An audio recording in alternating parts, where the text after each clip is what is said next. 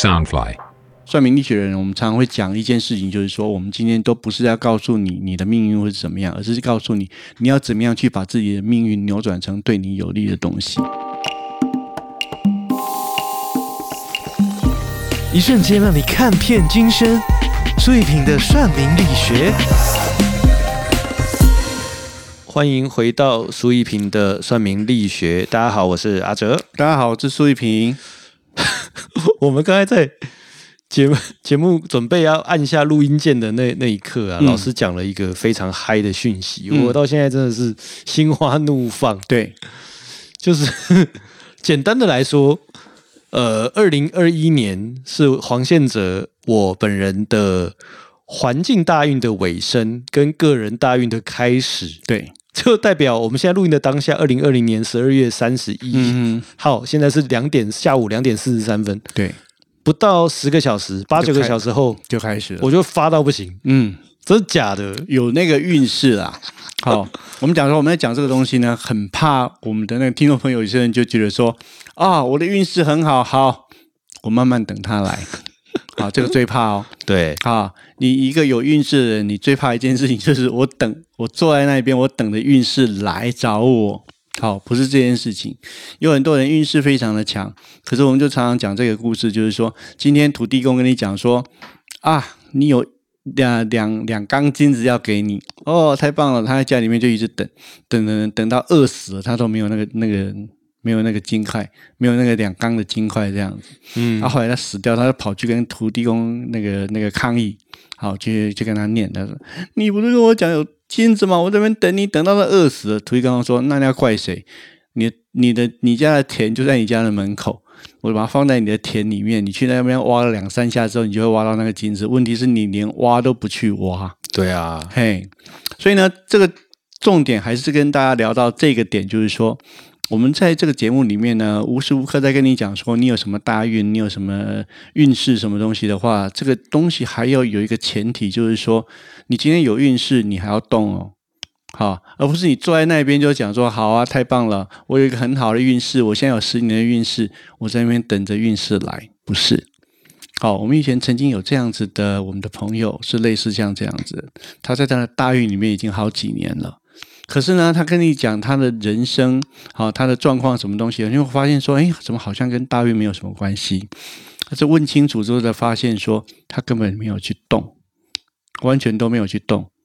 好，所以呢，这个嗯，我们刚刚听阿叔讲这件事情，当然是非常的高兴。好，而且我们最近在仔细算过之后，才发现说，他这这个是什么情形？他这个是两个大运，好，然后在明年交错，然后明年交错，明年这一年，哈，就是说再过几个小时，这个明年呢，是他两个大运同时都在的一年。嗯，好，那现在是在这个黄金大运的最后一年啦。好，然后我们就讲说黄金大运那前面那九年的八年呢，其实它就等于说有点像是这个把它重要的这个点把它嗯，我们讲浪费掉，这样这样好吗？蓄蓄积能对对对，量，就就让它让让它过去了这样子。好，这九年的时间里面呢，阿哲如果去做那种要对外发发表的啦，还是对对外面的世界，然后要去展现给外面世界看的东西的话，他会有一些很一些很棒的成就的。老老师，我觉得超妙的耶，因为像一两周之前我才蛮 low 的，甚至前两天我们还有碰面，还有录音。对，我觉得也就是平淡啦、呃，前昨昨昨天前天的那一天没有到 low，就是普通，对，就普通。嗯哼，但今天真的就是有一种如有神助的感觉。嗯，对，那其实你刚刚没有提啊，我都忘了，明明年就是几个小时后诶。对，对，就是会突然不不经意的，那就继续做努力做喽。那也是一种时间点的关系嘛。对，哦，这个运势这种东西，它其实很奇妙的一点就是说，很多时候呢，你很多我我其实遇见过很多的朋友哈、特别是年轻朋友，他最喜欢讲一句话，就是讲说，我不相信任何的神，我不相信任何的命运，我只相信我自己。好，那老师在这边告诉大家，我这辈子看过很多相信自己的人，然后他们的下场呢，其实哎哎哎啊，相信自己不是不好，可是把相信自己变成是一个怎么讲呢？一个努力的奋斗的目标的话，那这样子就是很不好。好，你一定要相信一件事情：一个人的成功呢，除了成功之外，还要加上机运。好，很多人呢，这世界上呢，百分之九十的人是不成功的。好，为什么呢？因为这些人呢，他即使本身有成功的特质，可是他没有抓到这个基因，或者利用这个机遇的时候呢，他其实有可能他奋斗了很多年，你就发现说他还是这样，嗯，一般憋憋的，好像没有什么发展。我有个朋友哈，他很有趣，他他其实他的他的工作是我们台湾人比较少听到的一种工作，叫 banker。嗯 banker，我们一直以为说，呃，我我一直以为说，banker 在我们台湾的说法是应该是银行家，嗯或者是说，嗯，在做银行的人这样。但实际上，在国外，banker 他有另外一种工作，他的职业就是他是帮人家，嗯、就有点像是怎么样，像并吞公司，嗯哦，在合成公司或者说在开新公司这样子的人就叫 banker。那我之前曾经有一度到纽约去，就是发现说纽约的朋友很多那种中国人的朋友在那边，十个里面有八个他都都说我在做 banker。好，那就是基本上这种行业就是说，你发的话会很发，可是没有发的话也就还好而已。好，它是一个很有趣的一个职业。我这个朋友呢，他就是能力非常的强，然后呢，做事情的那个就是说他的那个呃工作方面的成绩也相当的高，因为他那公司是很大的一个类似像那种跨国公司，他就是在里面做 banker。可实际上呢，我认识他到现在已经大概十五年到大概十五年了，他就一直就这样惨惨的，好、哦在那边拼命的做很多很他做很多很厉害的工作，去去把一些公司去把它并吞啦，或者把一些公司把它买下来啊什么，他们帮帮公司做很多这样的事情。但实际上，实际上他很乐意做这件事情，但是他十几年来他一直都没有什么发展。为什么啊？嗯，他就把这个东西做好，做好，做好之后呢，把呃，就是说合并成功，做好成功之后，可是呢，不知道为什么在公司就不觉得是他的工作，不觉得是他的功劳。就是他就是被被定义成就是一一般的人，并不是一个呃促成那些并购的人。，对他很特别的一点就是说，哈，我们那时候刚开始认识他的时候呢，他就大概呃十二十几岁，大概三十岁，二十几岁三十岁左右，然后呢很帅很高，然后呢能力很强，所以大家都觉得说这个人是前程似锦，是没有什么问题的这样子。可是过了十几年之后，有一天我就去香港的时候，我就遇到他，就跟他聊一聊，聊一聊说，哎，最近做过得怎么样啊？好不好啊？说，嗯，就这样子，就还好这样。我说，啊，我原先以为说。这十几年了，过了之后，我再看到你应该是什么跨国公司的总裁、副总裁什么东西的。他说没有啊，我就在这边做，继续做一个 banker 这样子。我这件事情，我记得一好几年，我都觉得很困惑。嗯，那那老师，你会有大概概念他他的年薪在什么嗯什么层级？他的薪水年薪？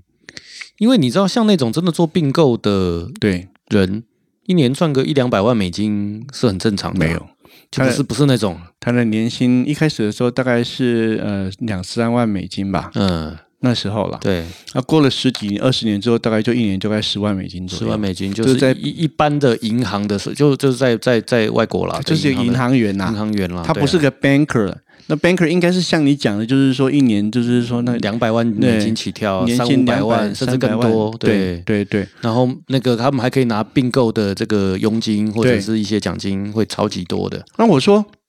奇怪，你是没有努力吗？实际听人听来讲，他还是很努力，做很多事情这样，可问题他就是起不来，嗯，好，就一直都起不来。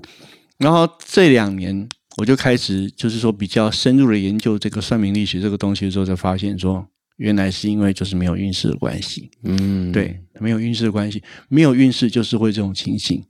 好，你很努力、很拼、很想做事情，可是问题是你的运势不到的时候，或者说搭配的东西不对的时候，你还是一样，就是可能就是嗯，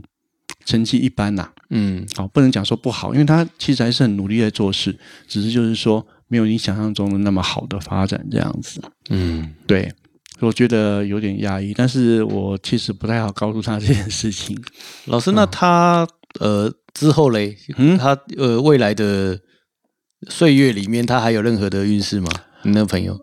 因为不是我自己的，所以我那时候只算了他不不管他是什么。我对对对，我没有再算说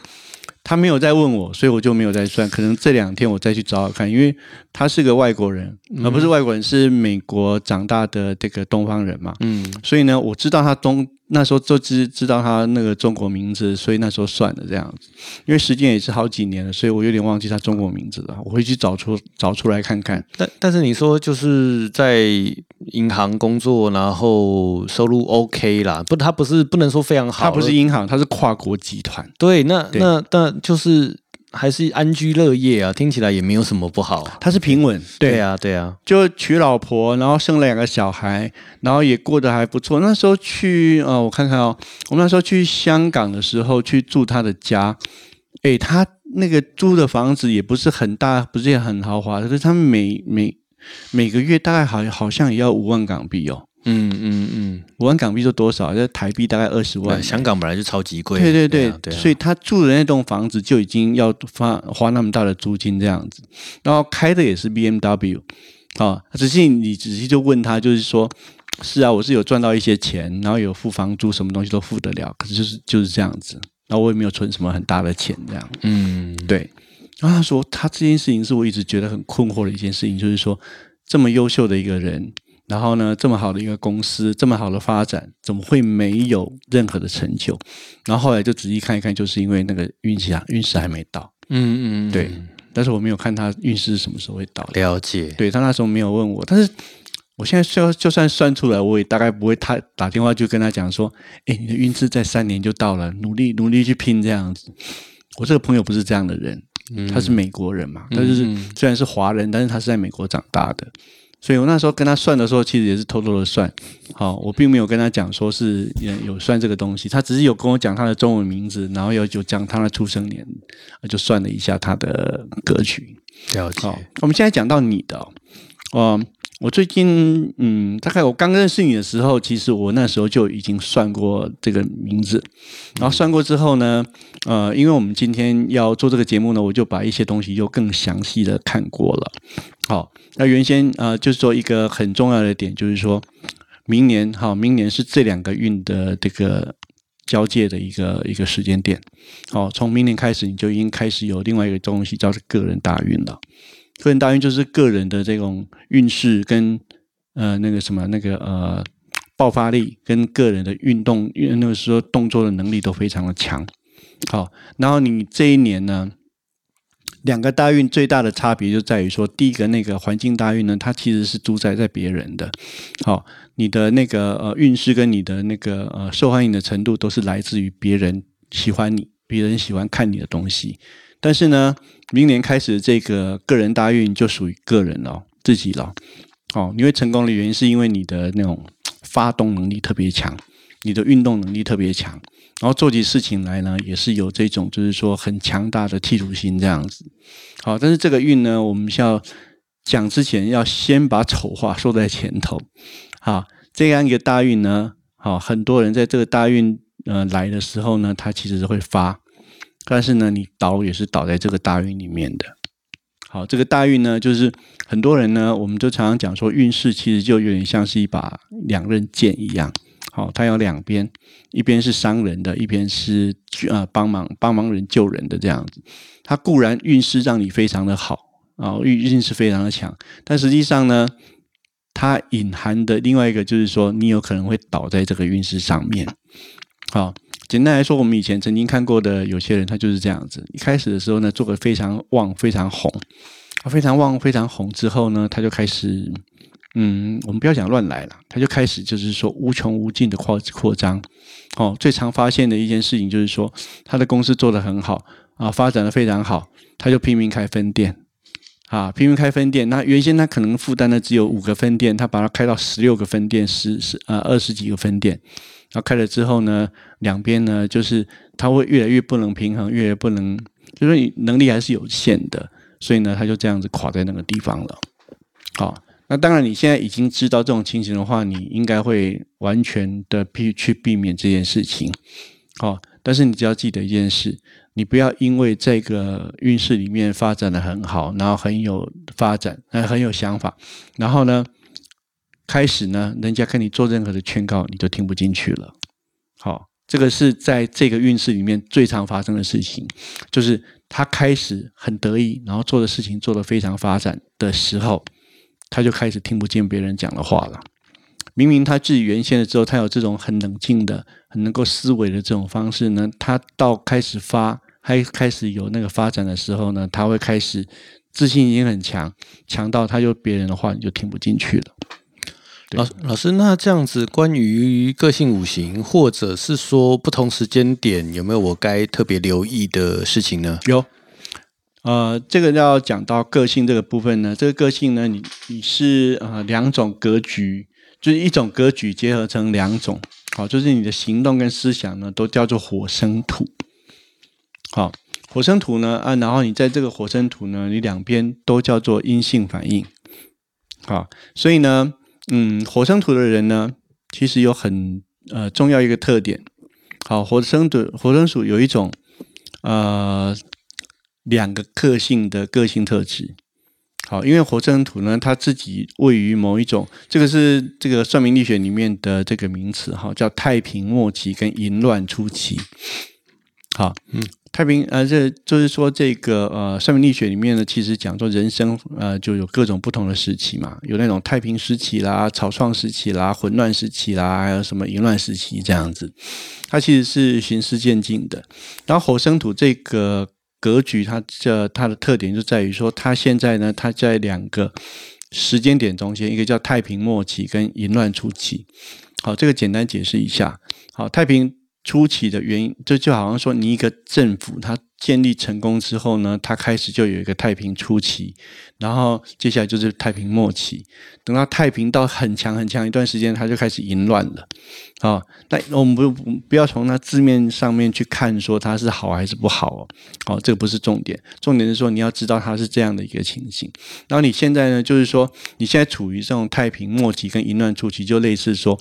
一个政府或者是一个政权，它开始已经撑平了一段时间，然后开始要嗯，怎么讲呢？要要标了，要完了。好，它已经那个和平很久了，太平很久了。然后到了末期的时候呢，它接下来演进下来就变成是它开始就因为很顺利很好，所以它就尽量乱尽量玩。好，这样一个状态。而火生土人因为。它介于这两个东西的特质呢，它有一个很大的特点，叫做外柔内倔。好，外表呢很好说话，看起来好像很顺，然后很容易谈，但实际上你内心里面有你倔强的地方在。好，然后所以呢，你有一个可能会跟人家相处的时候，你有一个很大的特点，就在于说，你看起来好像很好说话，但实际上呢，你内在有很多你的坚持。好，看起来好像他一开始跟你聊的时候呢，他会觉得说啊，这个人很好讲话，所以呢很好处理。但是问题是，他处理久了之后，才会发现说你很多坚持还是有的。好，然后这样子的人呢，那个保护主义也比较强。好，保护主义主义就是说，你的那个里面的倔强部分就来自于这个保护主义。你对你自己的思想跟你很多的那个思维的东西，你其实是很在意的。很重重视的，表面上好像很好说话，但实际上呢，如果爱到你的事情的话，你其实会抓得很紧，你不会去让步。好，然后呢，反应很快，模仿学习能力很强。好，但是呢，有时候呢，你的反应会比较激烈。好，跟人家做事情的时候呢，你学起东西来很快，然后模仿能力很强，但实际上呢，呃，人家对你做一些事情还是。给你给丢的时候，你其实反应会蛮激烈的。好，这跟你那种和善的外表是不一样的。然后呢，呃，这种人有忠诚度，但是呢，你有一个很大的特点，就是缺乏安全感。好，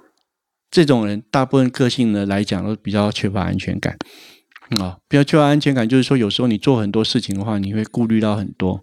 好，有些人他其实有什么事情发生的话，他就立刻就说：“哎，就飙下去，就做下去。”像木生火人就是这样子，但是火生土人不是。火生土人是很多事情呢，你是很忠诚的，但实际上你缺乏安全感，所以呢，嗯，占有欲也比较强，占有欲比较强。然后你在时机成熟的时候，你会抓紧掌控。好，所以呢，这个东西这两个特点都很利于你大运要来的时候。你今天呢，如果时机成熟的时候，你会把一件事情抓得非常紧，但是呢，你自我防御能力很强。好，看起来好像很好相处，但实际上自我呃那个什么防御能力很强，然后你不相不轻轻轻易相信别人。好，这个东西基于一个很大的特点，就是你其实你比较相信自己。好，你很相信自己，所以呢，别人做什么事情，你其实不太容易相信他。你感觉上好像很好说话，很好很好劝服，但实际上呢，呃，他那个什么，你那个什么，呃，别别人的一些事情，其实要说服你，其实不太容易。然后在你的专业熟悉你呃能力里面呢，工作能力很强，而且你能够很能够给人家建议，可以当很好的助手。好，然后但是呢，你内心怕寂寞，然后你也很容易投入人群。好，人如果没有人的时候呢，你其实会很怕，很怕这种空闲的这种感觉，就是空的这种感觉啦。好，然后呢，呃，你也很会经营。然后呢，呃，事情顺利的时候呢，你很怕没有，然后你会抓得很紧，好，这是你自己的特点。然后这种就是木生火的人呢，啊，你这种东西属于叫做阴性反应。阴性反应的人，他有一个特点，就是说他性格他懂得保护自己。然后呢，但是有一点，你很比较被动。好，做起事情来呢，你没有那种主动很强的那种趋势，你比较被动。意思就是说，很多时候呢，很多事情呢，你必须要旁边人给你推一把，你才会去做。好，你不会很主动的要去闯任何的新的东西，就是必不要旁边要跟人家推推一把，然后叫你去做一些事情，你才会去做。原先你是不做的，因为你比较谨慎，然后知道要怎么样保护自己。但是呢，另外一个特点是你的盈利能力很强。哎，盈利很盈能力，盈利能力就是说，在做事情的这种，嗯，面对利益的话，你能够抓到你自己的那个盈利的呃盈利的那个部分。而现在我们要讲的是你的动作力，好，你动作的能力呢？他说你在你本本业的专业能力呢，你很积极，很知道重视利益，而且决定事情的速度很快，爆发力很强。但是呢，如果有什么事情还没有决定的话，你会拖延。好，不过一般来讲，人都是这样子啦。但是有些人他比较跟你不一样，就是说他可能速度比较慢，做起事情来思考思维模式什么东西都比较想的比较久一点。那不是你，你是立刻就知道，立刻就知道要干嘛。哦，但是呢，如果你自己还没有这个心的时候，你会拖。哦，有些人是不会拖，有些人做到事情，他根本连做都还没有开始想要做，呃，连做还没有那没有消息的时候，他就开始冲了这样子。那你不是？好，你会做事情，你想要做的话，你会很快就把它做好，然后速度非常，爆发力很强。但是自己还没有决定的时候，你会跟他拖延。然后呢，呃，火生土呢，啊，有很很特别的处事方法。火生土的人呢，他其实你们做事情都是哈，一开始的时候你会很很会跟人家配合，很能够跟人家配合。但是呢，到了后期的时候呢，你会逐渐发现你是喜欢掌控的人，好，你喜欢掌控，所以呢，你一开始感觉上好像很好说话，什么东西都很好讲。但是后来就发现说，其实要说服你，你如果违背到你的想法的话，你还是不会去听他的。好，这个是在初期的时候你会迎合，但是如果到了后期的时候，你会很强势的去领导人家。但是呢，你一方面是因为，呃，你虽然说你有强势的领导，但是你还会蛮会去迎合人家的。哦，你不会说很努力的，呃，就是说怎么样，完全就跟人家对干这样子，不会就完全跟人家那个呃面对面的，就是跟他对呃对干。然后呢，你又很有变通。然后呢，也很有模仿的效率。然后很多事情呢，你能够以那个什么重视利益为最先的考量。然后呢，态度行为呢，哦，你对自己的要求很严格。然后呢，排外性比较强。啊，就是很多时候呢，其实你感觉上跟对人家，就是说感觉上很好说话，但实际上呢，你并没有那么容易去迎合到他们这样子。啊，然后呢，嗯，外表温和，但是内心比较倔强。那有时被动，所以呢，呃，这个是一个特点，亲和力比较弱。啊，人家跟他相处的时候呢，他会觉得说，呃，一开始比较不容易感到亲和力，好，比较不容易种长久维持亲和力这件事情。然后现在我们要讲到人格喽，人格呢有一个人格的优点呢，好就在于你的工作能力强，效率很好，你会迎合，会配合，然后学习的精神好，然后积极有竞争性，也有变通力。啊，接下来讲这件事情是我们讲一个好消息，一个坏消息嘛，对不对？接下来讲的是人格缺点，那个缺点就是你的保护主义比较强，哈，安全指数高，所以呢，你这个人有那种分裂心态跟排斥性想。好，排斥性想就是说，有时候呢，因为我自己要保护你自己的那个利益，或者说自己想要做的事情的话，你跟人家有可能会有点闹得不高兴这样子。好，这个是人格的缺点。然后呢，嗯，在你先天来讲，你有一种很特殊的机运，就叫做长辈的机运。啊，你的那个长辈的缘很好，然后很好的长辈缘，然后你的配偶的那个缘分也非常好，所以你的机运来自于你的长辈跟配偶。然后现在接下来要讲到你的这个事业专长了。啊，事业专长就是你的语言能力好，然后。你适合当教育好，或者是公职或服务业，或者是代理买卖跟中介业、店头市场、店面行业都可以。然后这个跟别的格局不太一样，就是说你还适合一种东西是什么？你知道吗？五鬼行业哦，真的，嗯。其他的事业很多的时候，你就会觉得说，人家都会讲说，哎，你不要去做金融啊，不要去做那种投机的东西。但是你的个性喜欢，呃，习惯可以做这种东西，金融业跟五鬼行业都适合你。我们今天不是告诉你说你一定要去做五鬼行业啦，就是说，就算你今天经营了，我们家退退几万步想，就是说，今天有一个人给你一个机会当电玩大王，好，你还是一样做得起来。好，这是因为你的先天个性的关系，这样子。所以呢，呃，人生观呢，一一生你其实很注重的东西就是安全感跟威权主义。好，所以呢，这里面讲说你在乎拥有，不在乎天长地久。嗯，好，这个基本上是大概你讲到你的个性的这个特点这样子。嗯。那我们从从从这这这个特点去分析出来，大概就很简单的几个点嘛。好，第一个就是你看起来容易相处，但实际上心里面是有点倔的东西在这样。然后你对于经营力呃经营力盈利方面很有很强烈的概念，非常好的概念这样。好，然后这里面其实我觉得啦，一直觉得说比较适合去自己去修正的就是你的人格缺点嘛。好，因为。你其实你成功的事情很容易就让你成功，但是很多时候你就是看不到缺点，所以呢就找不到这个点这样子。那这个缺点其实也不是很多啦，就是大家比较重点就是那个保护主义强，对于你自己信仰的啊喜欢的东西，就是你的保护的那种感觉会特别强这样子。那这样子并不是说有什么不好，但是就是说有时候呢，你如果坚持很多的想法的时候，你稍微能够等懂懂知道让点步的话，你会更有发展。完全了解，嗯，哇，老师刚才分享了这么多，基本上全部都中，嗯，唯有刚才有讲到一个，就是只在乎拥有，不在乎天长地久。我觉得到此刻已经很贪心了，我要拥有，更要天长地久，那当然太好了，对，就是嗯。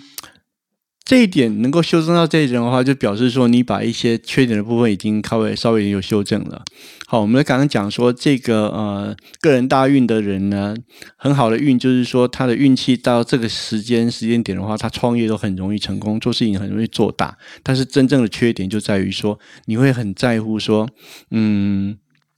有时候你会在这个点的话你会跌倒。对，好，那这跌倒是在什么地方？你知道吗？很多人呢，他在发展的时候，他就觉得说，我只在乎拥有，他是不是天长地久，我不管。它倒就倒在这个地方上面去，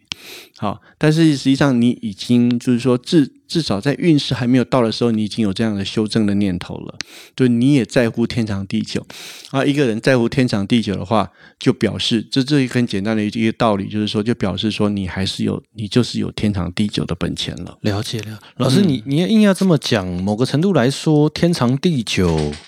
我觉得还更加重要诶，就是你不一定要拥有到这么多，但是你可以一直维持在一个还算行的状态，我觉得是基本的。对，那如果能有更多，那当然，如果对自己好，对大家也好，那也很好的方向。很多时候遇到大运的人哈，他就是会觉得说啊，反正以后我不管，我现在大发就好了，我管他，反正大发以后就一辈子花不完这样子，不是哦，啊，你大发你赚了好几亿，可是你有可能在这一两年里面你乱来，你把它搞掉的话，你就倒赔好几亿都有可能的。哦，所以呢，有这个想法是很重要的，一定要有天长地久的这样的想法。不过老师刚刚有提到，就是说被动跟保护主义，这真的是真的。嗯那被动这一块，我现在也在急急需急急思方法解决，嗯就是但我我老实说，我觉得是需要一些外在的帮忙。那这个我也在各方面的寻找中。像我做的事情就是拼命的推你，对，没错，完全感受到。对啊，对，那这个是的的确确对被动的我帮助很大。那老师讲到这个保护主义这一块，嗯又跟说，呃，其实我我表面上看起来是非常好相处，然后好像是什么都不就是不是这么在意。老实说，我不在意的事情是真的不在意，嗯，就是东西不够大，对所以不不在乎。但是没有错，我对于我坚持的东西，我心里是一定大部分是早有定见的。对，就是我是那种，呃，有定见，我就是基本上没得改，没得改。那嗯那但是呃，如果在我不确定的时候，我的我的弹性是非常非常大的。对但我觉得老师有提醒到一点，呃，某个程度来讲，如果真正是百分之百确定的事情，的的确确可能可以坚持己见，嗯但事情坏就坏在事情永远没有百分之百。对有时候人和跟这个身边合作的人的相处，可能才是真正事业能成、大家能一起成长的关键。对。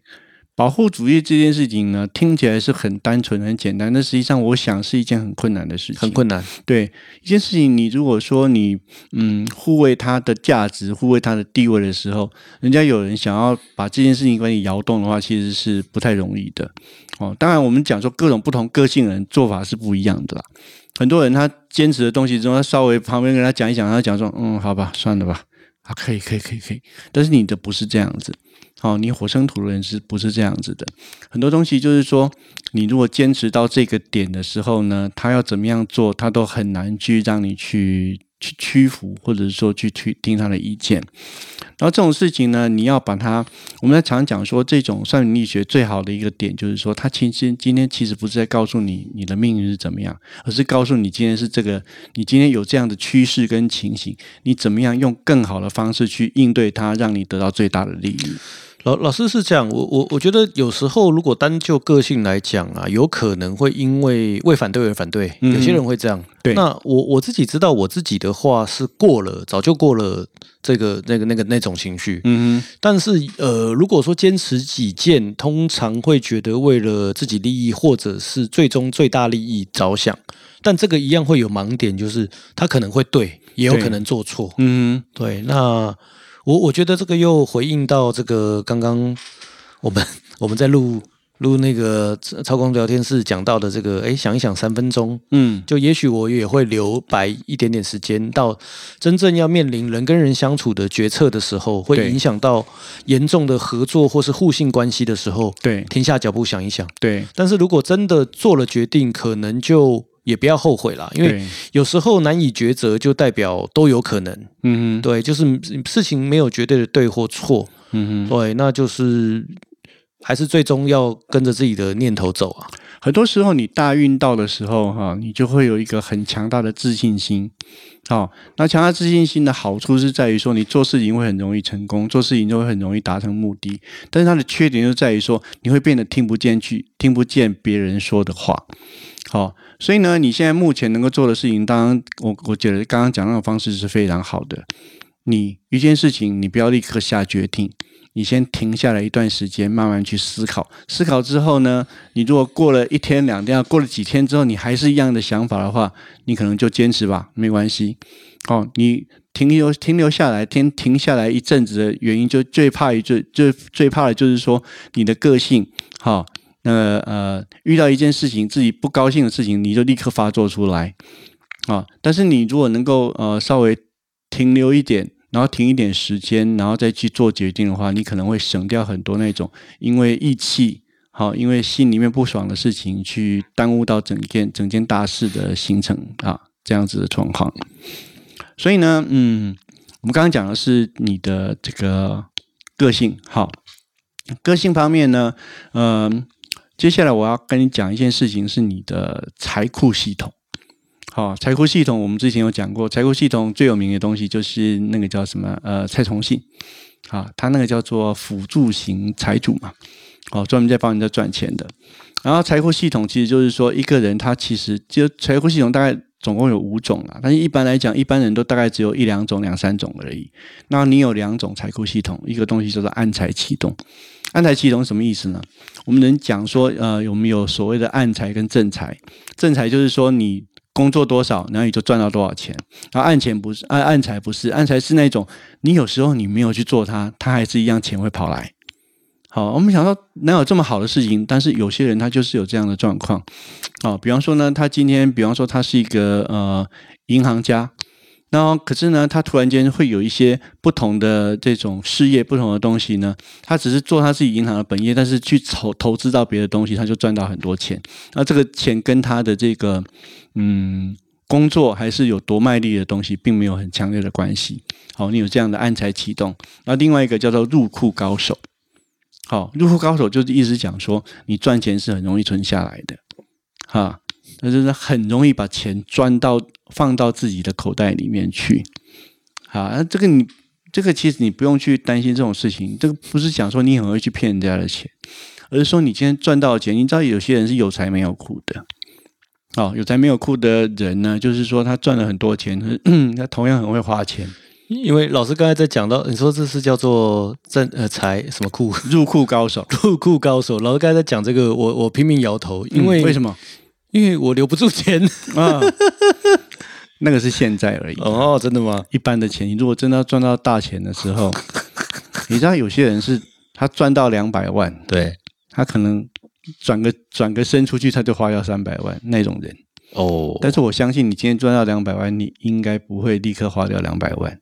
你可能会立刻花掉个六十块、五十块去买一件很一个什么好吃的东西吃一吃就算了，这样。两两百万的话，我觉得我会花完的。嗯，你会把它花光吗两？千万不一定，嗯嗯嗯嗯嗯，两两百万，哎，在目前的财务需求上来讲，会形成一个入库高手的这个类型，就类似说，你今天不是会很不是呃，就是说你会你会赚钱，也不是讲说你是完全都是什么很很吝啬啦，还是说什么不能够存钱，不不是说你很会吝啬，然后完全不花钱，不是哦。入库高手就是说，你今天呢，呃，你赚一百块花一百块。那后来呢？你开始赚二十万，你发现说你赚二十万，你只花了一万。嗯，然后后来你赚了两百万、三百万，你发现说你还是只花那一万，是这种情形，我理解，对呃，我觉得这有可能，并不是讲说你赚到三百万，你就会呃你那个什么，你就呃三百万完全都不花，就把它存在库那个什么那个你的仓库里面，不是这个意思。因为啊，我觉得现在的这个这个家庭的开支的需求真的还蛮大的。嗯，对，那我们把它这个真实的数值化之后，发现，哎，真的每个月、每年会花到不少钱。对，但当当然，我自己心里的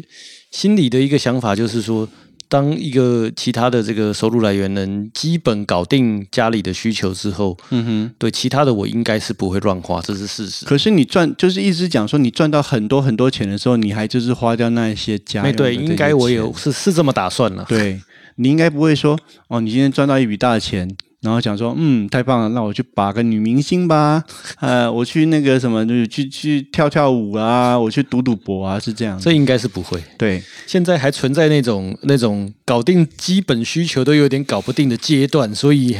所以所以自然留不下，没办法那个你知道，入库，对，就来来去去，钱财云鱼浮云，因为其实不够大。财工哈，有些人是赚多少花多少。我跟你讲谁好不好？嗯，我，我就是属于财工那种，不论赚多少钱就花掉多少钱的。嗯，了我今。天给我赚两千万，我还是把两千万花掉的。嗯，我自己看到我也觉得很压抑，所以呢，我后来就发现说，嗯，从大概从十几年开始，我就发现说我自己不太花钱了。哦，我之前呢，有时候那个信用卡一个月会花掉好几万，哈。那其实也不是买什么东西，买什么 DVD 啦，买什么那个东西，就是随便乱乱买乱买这样子。然后后来呢，我开始就做了一件修正，哦，像我这样子随便乱花钱的人，我就后来就身边不留任何钱，好，然后呢，呃，我也不用信用卡，所以呢，我从那时候到现在为止呢，我就不太会花钱了。好，你给我一些钱，就是一些钞票啊，一千块、两千块的话，我还可以放很久，因为我就养成一个习惯，我就不花钱，因为我只要一动，它就会全部花光。好，所以呢，知道自己的情形之后，你可以做这样的修正。好，那你知道你自己有这种入库的这种能力的时候呢，你可以做什么事情？你尽量去赚钱。好，因为你又很懂盈利，对不对？你尽量赚钱，赚到很多很多的钱，你把它存存得起来。好，就算你自己不想存起来，就交给老婆存起来。好，因为你有这个入库的能力，这个入库能力是不容易的哦。哦，那人家讲说，人家讲说，有些人是无财，嗯，但是有库。好，而有些人是有财，但是没有库。哦，我曾经认识过一个我的舅舅，他就是就是一个有财无库的。他哈，就算赚到五千万，他还是一下子就把它花掉。好，那花掉并不是说他去花天酒地啊怎么样，他去做投资啊什么东西就把立刻把它赔掉，就这样子而已。啊，你去看他的格局，他就是那种有财无库的人。好，但是你有这个入库高手的这种特性啦。然后你的星座呢叫做宠信星，宠就是那个有没有宠物的宠，信是相信的信，宠信星。好，所以呢，你给人家的态，给人家的感觉，或者是给人家的想法呢，其实很容易让人家觉得说。嗯，对你有宠幸的感觉，哦，这个就很适合你现在讲的这个环境大运，这个已经过了九年，这个环境大运，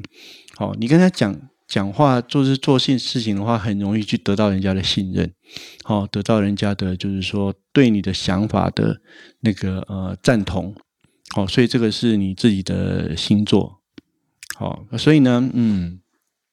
整体来看，好，整体来看，我有时候在想说。其实我不是故意说去看你的格局才决定跟你合作，哎，真的，我们那时候是先决定要合作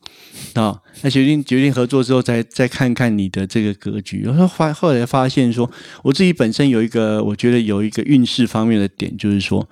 我身边啊，包括现在在做节目还是在访问的这些人，很多的情很多的那个情形，就是说我一算都发现，我身边这些人全部都是一些大运。还是那种运势快要到的人这样子，好，目前来讲，这这一两年都有这样的趋势。来来来，算一算，就发现说，这个不是明年就有了哦，这个不是两两年前就已经有了，就是很多都是在大运里面的人，啊，这点还蛮特别的。所以，因为老师你自己的大运也快要来了，唉，我每次都讲说，这个大运呢，真的是我人生就觉得是一个很很遗憾的一件事情。好，我讲过嘛。我的大运在九岁之前跟五十七岁之后嘛，对对啊，所以还要再等一年嘛，哦啊，等一年那个也只是就是环境大运，就是说。旁边人对你，呃，就是说怎么样都喜欢你，然后决定于旁边人来喜欢你的这种大运。然后我真正的这种个人大运，我要到六十七岁才有。哦，哇，那个就很久。我就想说，六十七岁我在不在我都还是个大问题了，对不对？然后六十七岁我有没有那个力气要去怎么奋发去奋斗什么东西的话，我都还不晓得了。对啊。那这一点，在我自己在这个人生的奋斗过程里面，我不知道这件事情，所以有时候有时候想一想，说我可能不不要提早知道这件事情比较好一点呢，因为都已经过了，你知道吗？我如果说三十岁、三十几岁、四十几岁的时候，他们就跟我讲说啊，你人生大运要到五十七岁才会有第一个大运的时候，我大概那时候心里就会很不准的。对啊，对啊。不过呢，我们现在就回来讲说，阿哲现在这个状况呢，好，如果说有人要找合作对象的话，其实就找到你这样的人是还蛮适合的。嗯，为什么？你因为你的环境大运快要结束，但是那个什么个人大运要开始了，所以我就一直在鼓励说，哈，阿哲是可以好好的在各种不同的行业上面可以去集中去做下去。好啊，有大运的人，他就会变成很多事情，就是很自然而然他就发生了，很自然而然就做到了。是，嗯。好，我也觉得这个，我我我还蛮相信缘分的，就是，但这种缘分我们也可以把它 变成科学化的话，它就是一个量子力学。呃，对啊，我们在这个时间点，我跟老跟苏一平老师走在一起，嗯，然后我们一起做节目，然后老师也给我很多人生的方向。我不要说太久，三个月前我都没想到过。是对啊，我们的我们的节目开始做，大概是我我来我来观察一下是什么时候是。十十十，我看一下，十一月哦，十一月嗯哼其实我们也也就是真呃认识大概这这两个月耶，。对。哇哦，然后呢，嗯，我刚跟你讲了这些事情之后呢，其实我有一件事情，我其实我们在节目里面我其实比较少少讲到这个部分，但是今天刚好有这个缘分，我们就稍微聊一下这些事情。你知道，你从呃这个东西，我们这个算命力学呢，它基本上它可以把你这个人从一岁到七十岁，不要讲七十岁，九十岁，一岁到九十岁每一年的运势，它都可以告诉你，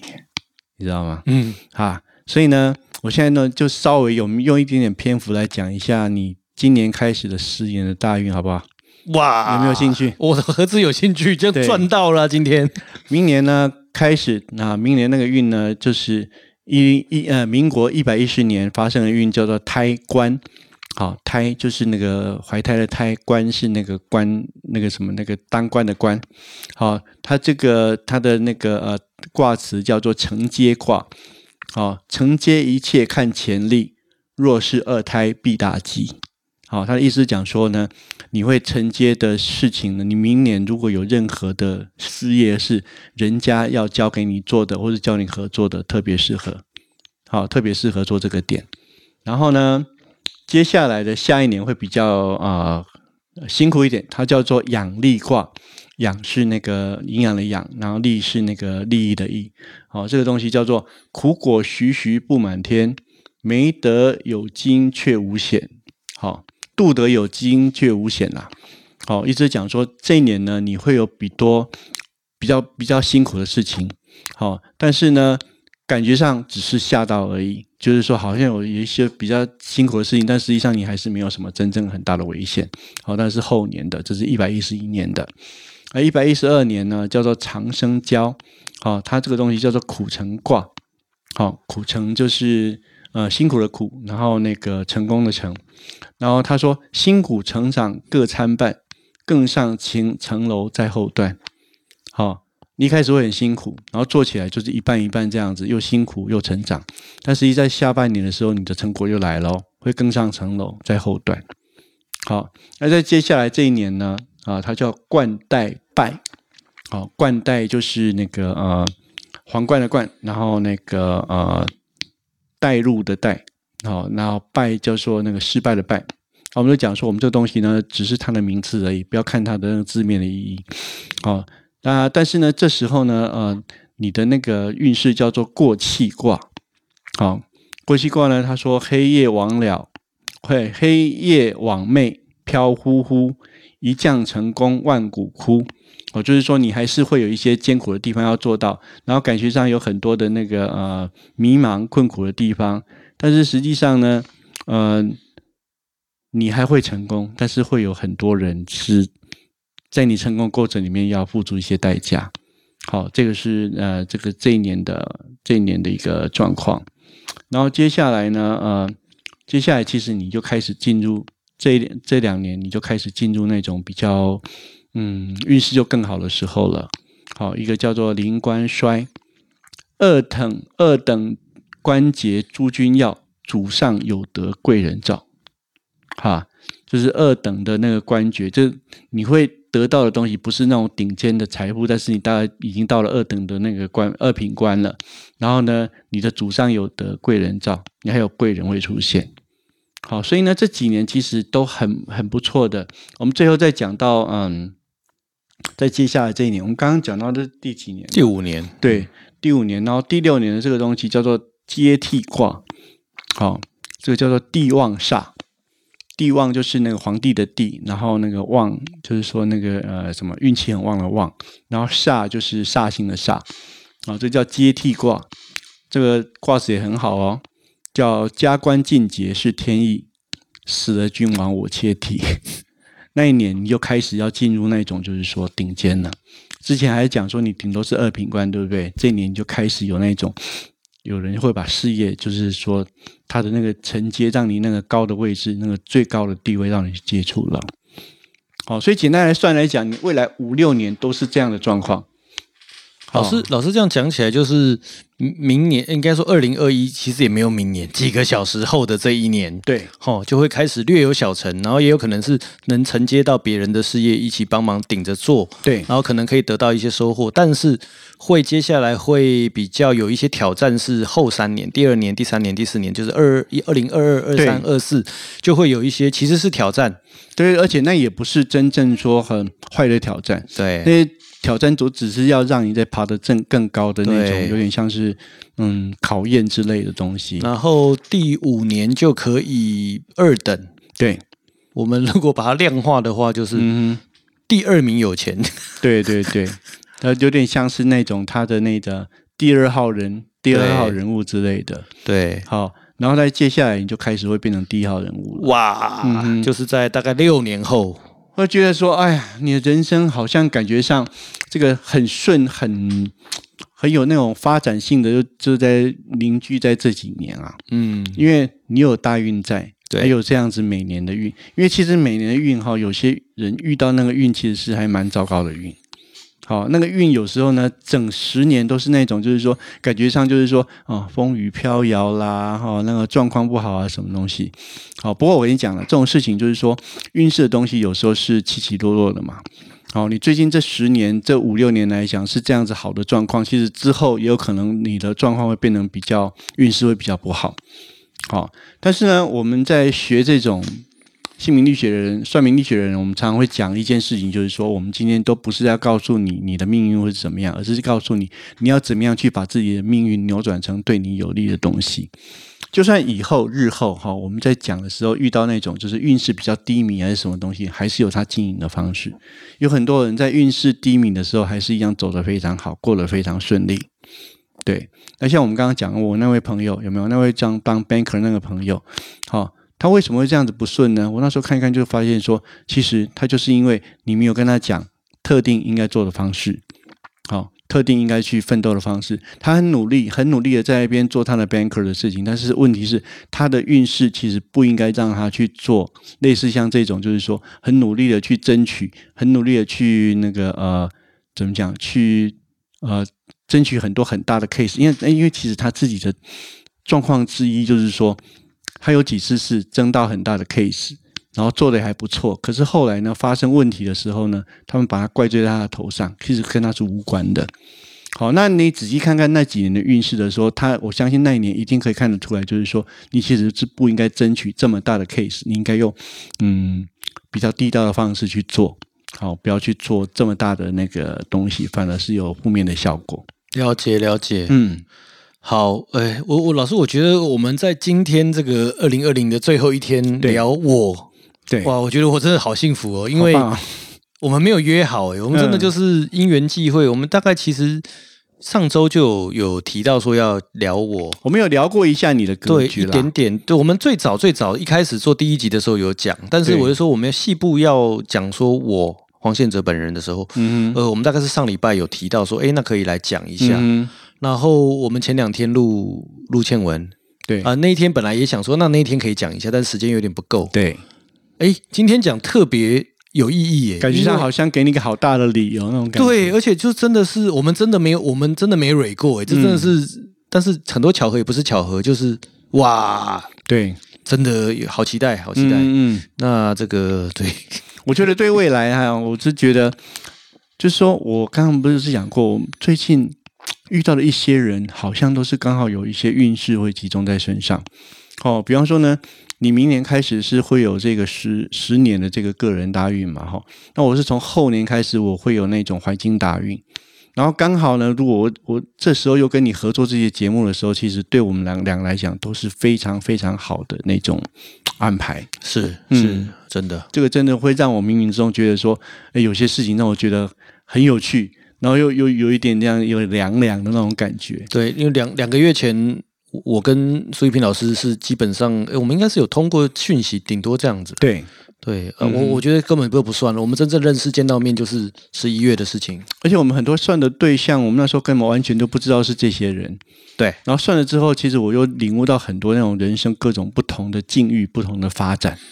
这真的蛮特别的。就是我们还是说，这就是人跟人之间的缘分，这不是嗯没有办法去设定的。对我，我现在我自己的个性就是说，我以前年轻的时候，我当然是跟我们讲过那种年轻人一样，很屁的那种感觉，就是觉得说，哎呀，我觉得我最相信我自己了，我人生一切事情我自己就可以搞定这样子。但是我现在比较类似，像于就是说，发生一件事情，我都会觉得说，嗯，我乖乖的在一边坐着，然后乖乖的等你把什么东西给我，然后好的东西呢，我非常感谢，然后坏的东西我也不会在那边骂。好，因为坏的东西可能之后还有好的东西会没错，没错，没错。好，好棒，好棒！就是在 一年的最后一天，更认识自己一些。对，而且我也感觉感感受得到你那种，就是说，嗯，正面的那种愉快的那种感觉哈，这这好像是那种，就是说，嗯。一股脑的东西全部这样爆爆发出来，在今年这个呃今年的最后一天里面啊哈，我觉得能够跟你传递这个讯息也是很幸运的一件事情。对啊，我觉得真的还蛮悬的，因为嗯昨天前天就是一个平淡，没什么特别。嗯，对，今天有一种突然，哎呦，哎，是哎，时候要到了，哎对呦，真的哎，越来越像了，哎。是，但我我我其实还是会设法回到平常心啦，就是尽力而为。嗯那就是我我相信每一个安排都是上天给我们每个人最好的安排。对，然后永远都是心里面有那种天长地久的。对我永远要的是天长地久，不是要短暂的几天几年这样子。对，嗯，